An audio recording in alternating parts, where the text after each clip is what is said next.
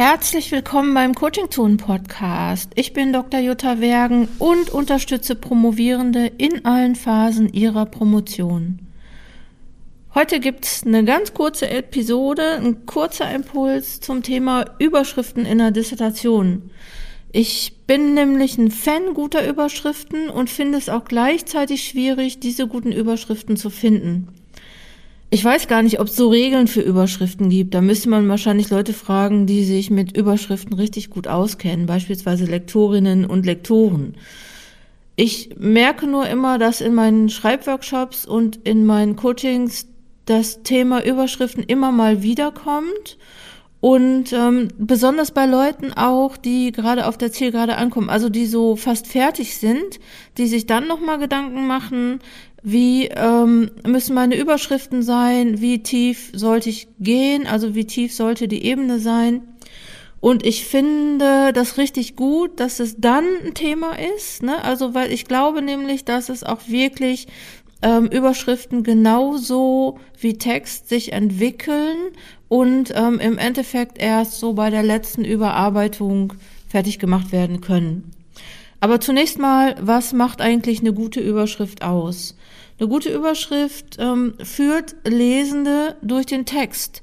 Eine gute Überschrift macht Lust auf mehr, gliedert den Text und ist sozusagen so ein roter Faden, an dem man sich so entlanghangeln kann. Ähm, anhand der Überschriften in der Gliederung kann man auch so ganz gut erkennen, was ist eigentlich drin in dieser Dissertation. Und eine gute Überschrift muss natürlich aussagekräftig sein und ähm, muss aussagen, was ist da eigentlich drin, worauf äh, kann ich mich jetzt hier freuen oder worauf muss ich mich gefasst machen. Also was ist drin im nächsten Kapitel und deswegen sollte eine Überschrift natürlich auch präzise sein. Und natürlich nicht so eine, ich weiß, ihr, ihr wisst es, aber ich muss trotzdem sagen, nicht so eine, die sieben größten Tipps, die sieben größten Erkenntnisse in meinem, lesen Sie hier die sieben größten Erkenntnisse in meinem Fazit, sondern muss natürlich eine amtliche Überschrift sein, sozusagen, eine wissenschaftliche, äh, vielleicht auch sogar eine wissenschaftliche Aussage treffen. Ähm, das habe ich jetzt gelesen und ich finde es irgendwie auch, so eine gute Überschrift sollte nicht zu lang sein. Ne? Also ich finde, eine gute Überschrift sollte schon in die Zeile passen, vielleicht allerhöchstens in zwei, aber ähm, so. Und das ist die große Kunst, glaube ich, da auf den Punkt zu kommen. Und deswegen sind Überschriften bis zur Abgabe der DIS immer nur ähm, in, nur in Anführungsstrichen äh, eine, eine Entwicklung, also immer nur ein Entwurf und sollten einfach auch stetig überarbeitet werden, wie alles, was du so im Text überarbeitest. Was auch noch gut passt, ist, wenn Überschriften vom Stil her ähnlich sind. Also wenn die sich so ein bisschen, wenn die ein bisschen zueinander passen und ähm, ja, sie sagen eigentlich aus, was ist so im Text enthalten. Also, jede Überschrift ist zunächst ein Entwurf und entwickelt sich. Deswegen macht es Sinn, Überschriften auch zunächst als Arbeitsüberschriften zu sehen, also dass du für dich sagst, okay, ähm, um eine Überschrift zu haben, schreibe ich jetzt hier mal was, aber das ist so lange eine, Über eine Arbeitsüberschrift, bis ich diese Dissertation äh, abgebe. Also reicht es zunächst, Überschriften so zu benennen, was im Text steht, beispielsweise Stand der Forschung, äh, Methodenteil, Fazit, so was man da halt so hat, das kannst du ja zunächst mal nehmen und dann entwickelst du es im Laufe oder im Verlauf der Textproduktion, so wie du die Kapitel entwickelst, entwickelst du auch die Überschrift einfach immer weiter und guckst irgendwie, dass der Fokus, also dass die Überschrift sozusagen den Fokus hält dessen, was dann darunter steht.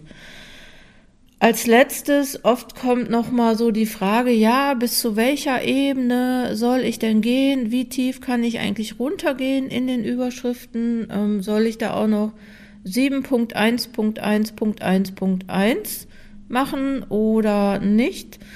Ähm, äh, so, ich habe noch nicht von der Regel gehört, die es da gibt. Ich finde, man kann sich gut orientieren einerseits an den Dissertationen, die es schon gibt, also die mal angucken, wie sind die so gemacht.